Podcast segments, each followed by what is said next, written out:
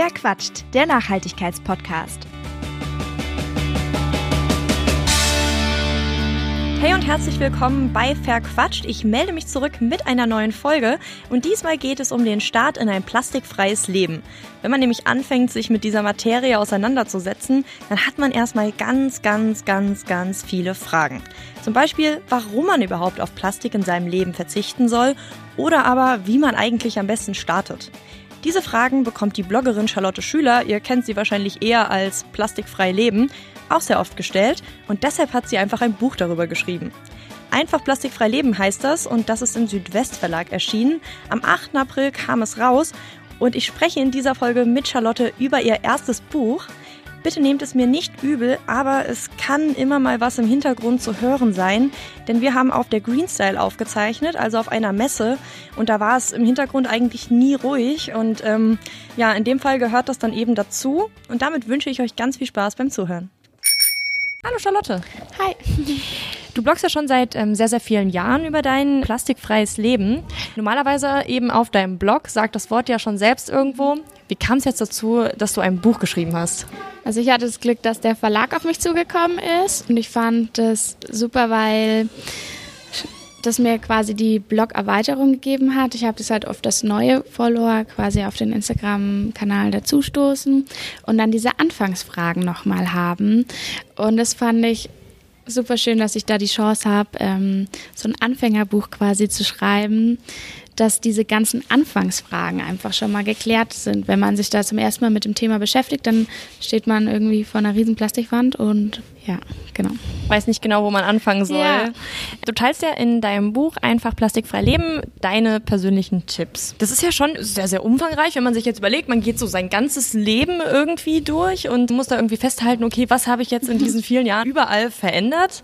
Und viele machen das ja so, dass sie quasi ihren Haushalt durchgehen und dann so von Raum zu Raum wandern. Das mhm. machst du ja nicht, beziehungsweise nicht nur. Welchen Weg hast du gewählt und warum? Also ich hatte ja das Glück, dass ich vor drei Jahren, wo ich das wirklich konsequent angefangen habe, dass ich in meine eigene Wohnung gezogen bin von der WG. Und in der WG konnte man nicht alles umsetzen. Da habe ich halt ähm, schon meine persönlichen Sachen geändert. Aber die Haushaltssachen wie Putzmittel oder sowas, das war natürlich noch alles für die WG, weil man muss, ich finde halt auch immer den Lebensweg, muss man jetzt niemanden aufdrängen oder aufzwingen oder andere Leute damit nerven. Entweder sie machen mit oder halt eben nicht.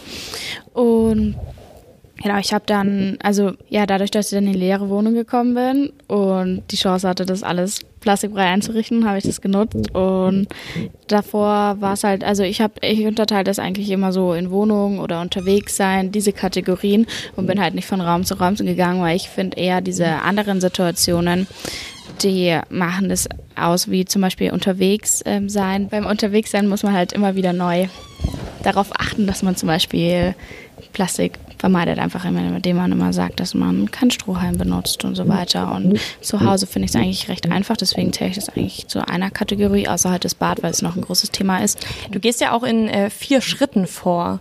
Würdest du einmal erzählen, wie diese Schritte aussehen?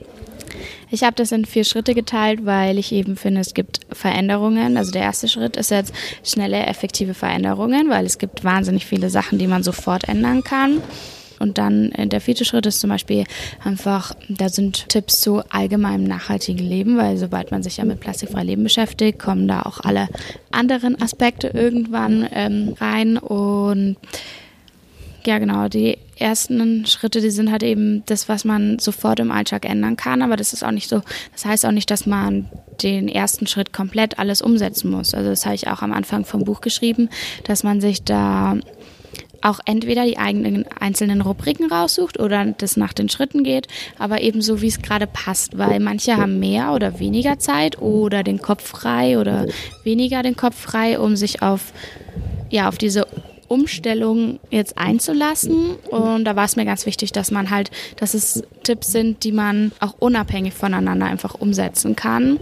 Genau, also es geht halt von ganz einfach zu eher langfristigen, wie auch zum Beispiel, was macht man jetzt mit dem Staubsauger oder was ist mit den Elektrolyten? Das kommt ja irgend oder ähm, oder Schaufel und Besen oder sowas. Also das kommt dann, das hat man ja, das sind nicht Sachen, die am Anfang ein, hinfallen, sondern halt eher irgendwann mal kaputt gehen und man sich dann so Fragen stellt, was kann ich denn stattdessen, also statt dem Plastikding oder gibt es da überhaupt eine andere Alternative? Ja, es sind halt irgendwie so langlebigere Dinge, die man halt, genau. ne, wenn man anfängt, so, so eine Packung Nudeln, die ist halt super schnell aufgebraucht und da braucht man mhm. dann irgendwie direkt eine Alternative ja. und bei, bei, ja stimmt, ein Staubsauger. Ich glaube, ich habe noch nie einen Staubsauger gekauft. Ich habe ehrlich gesagt, ja, ich habe meinen auch noch von meiner Uroma, also tatsächlich. Deiner Uroma? Ja, ja. Die funktioniert noch? Ja, Ich habe eine sehr junge Familie, also alle sind eigentlich relativ, haben schnell Kinder bekommen. Ähm, ja, das sind halt so Sachen, da, ich habe es auch mal mit Kern probiert, aber also es gibt halt auch Sachen, die man kann man nicht, ähm, ja, ersetzen. Nee, ja. ich würde jetzt auch nicht, also wenn ich jetzt alles nee. kernen müsste, dann würde nee. meine Wohnung, glaube ich, dauerhaft furchtbar aussehen. ja, es war am oh Anfang habe ich es mit Kern, weil am Anfang war ich halt so richtig so wirklich gar kein Plastik in der Wohnung.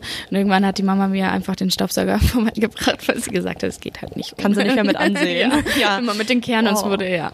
Aber ich glaube, da würde ich auch durchdrehen. Ich bin eh nicht so der Bodenwischtyp irgendwie. Ja. Ich weiß auch nicht, oder, oder großflächig putzen. Naja, du sollst jetzt natürlich auch nicht ähm, zu viel vorwegnehmen von deinem Buch.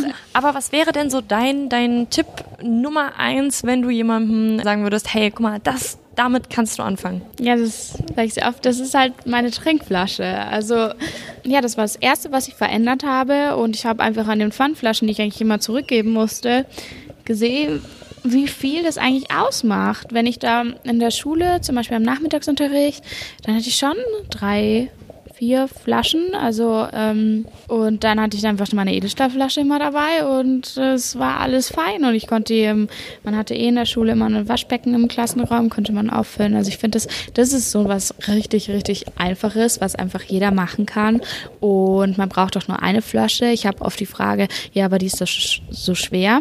Dann gebe ich immer den ganz einfachen Tipp. Wenn man nicht lange unterwegs ist und einfach nur was für den kleinen Durst zwischendurch braucht, dann kann man die Flasche auch einfach nur halb voll machen, anstatt immer ganz voll. Also das vergisst man auch, weil Stimmt, ja. ähm, dann ist das Gewichtproblem auch nicht mehr so. Ja klar, weil wenn man länger unterwegs ist, will man natürlich auch dauerhaft irgendwie Zugang haben. Also ich, genau. ich habe auch eine äh, relativ äh, große Flasche mhm. und bin damit eigentlich sehr gut gefahren bislang. Ja.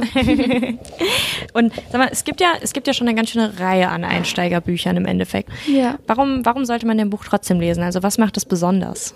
Also ich fand es auch am Anfang wichtig zu erklären, was heißt plastikfrei leben, weil es eben nicht heißt, dass man gar nichts mehr verwenden darf, sondern dass besser wir fangen einfach irgendwo an, anstatt dass wir alles perfekt machen wollen und ja, dann nicht mehr weiterkommen, weil es ähm, da wird man ja depressiv, wenn man das alles sieht, was wir eigentlich am Plastik haben. Also ich wollte halt einfach nur erklären und mit den Tipps und den Schritten, dass einfach, dass jeder sich das rauspicken kann, was gerade für seine Lebenssituation passt und dass man da einfach anfangen kann. Und ich hatte jetzt noch kein Buch so, was diese verschiedenen, diese kurzfristige oder langfristigen Veränderungen. Das war, ich finde die anderen Bücher auch super. Also die haben mir auch wahnsinnig geholfen. Ich fand es einfach nochmal schön zu, also ja, das so ein bisschen zu unterteilen in, wo kann ich anfangen? Weil sonst hat man immer ganz viele Tipps auf einem Haufen und vielleicht fällt es ein bisschen schwer, den Anfang zu finden, weil wo fängt, also was ersetzt man als erstes? Ja, das meinte ich ja vorhin auch schon so, dass es irgendwie schwierig ist, so ein ganzes Leben, so einen ganzen Lebensstil zusammenzufassen und irgendwie logisch zu gliedern, weil vieles dann Querverbindungen ja. hat und dann ist man mal da und dann doch irgendwie da und es war auch im Buch schwer, also es war ja. auch wirklich, ja, ich habe, ja. Was ist denn, was ist denn für dich der Unterschied daran, ob du jetzt für das Buch geschrieben hast oder für deinen Blog? Im, erstens, dass es gedruckt wird und ich nichts mehr ergänzen kann. Das war schwer, mhm. weil ich das natürlich gewöhnt bin, dass ich meine Blog-Einträge, also ich, man entwickelt sich ja jeden Tag weiter und lernt immer jeden Tag dazu und hat wieder neue Erfahrungen und es war ein bisschen schwer, dann so einen Abschluss zu finden und zu sagen, okay, das, also so gebe ich es jetzt ab. Das war schwierig, eher, weil ja.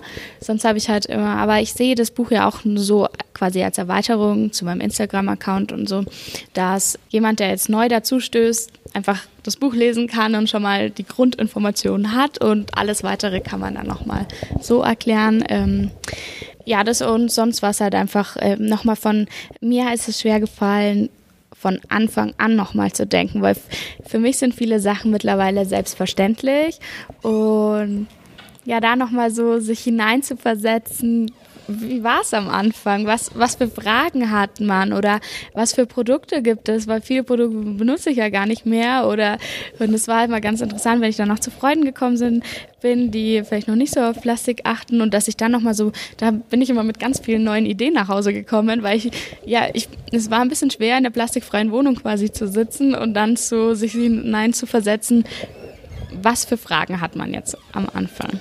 Also bist du da auch mit deinen Freunden irgendwie ein bisschen auf Recherche gegangen und hast ja. geschaut, was, was ist denn bei euch eigentlich noch in der Wohnung? Und dann, oh, oh, das ist ein Müllsack, hm, was könnte man da machen? ja, genau, ja. Es war, ja, der Austausch war da ganz wichtig, weil es, es sind einfach, ich, manchmal bei Präsentationen auch, das zeige ich halt meine, ich komme mir manchmal ein bisschen bescheuert vor, wenn ich meine Bambuszahnbürste einfach zeige. Aber so viele Leute haben das einfach noch nicht gesehen und für mich ist es einfach schon da.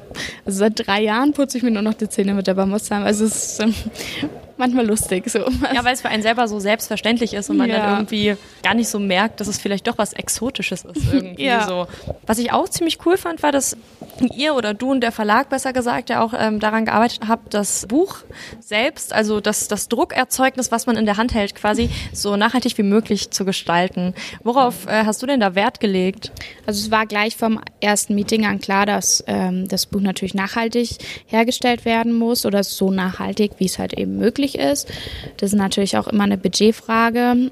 Ähm, da hatten wir Glück, dass wir wirklich das Apfelpapier bekommen haben. Aber das erste, also mit dem Papier habe ich mich an sich gar nicht so viel beschäftigt am Anfang. Es war nur für mich von Anfang an klar, dass ich kein, also dass es mir es gibt ja zum Beispiel plastikfreie Bücher, die in Plastik eingeschweißt sind. Und sowas geht halt einfach gar nicht. Also, ja, das da hat man. Sehr paradox auf jeden Fall. Ja, genau. Also, die, die Sachen waren von Anfang an klar, dass ich da mitbestimmen möchte und dass halt das, was drinsteht, auch vom Buch halt verkörpert werden soll.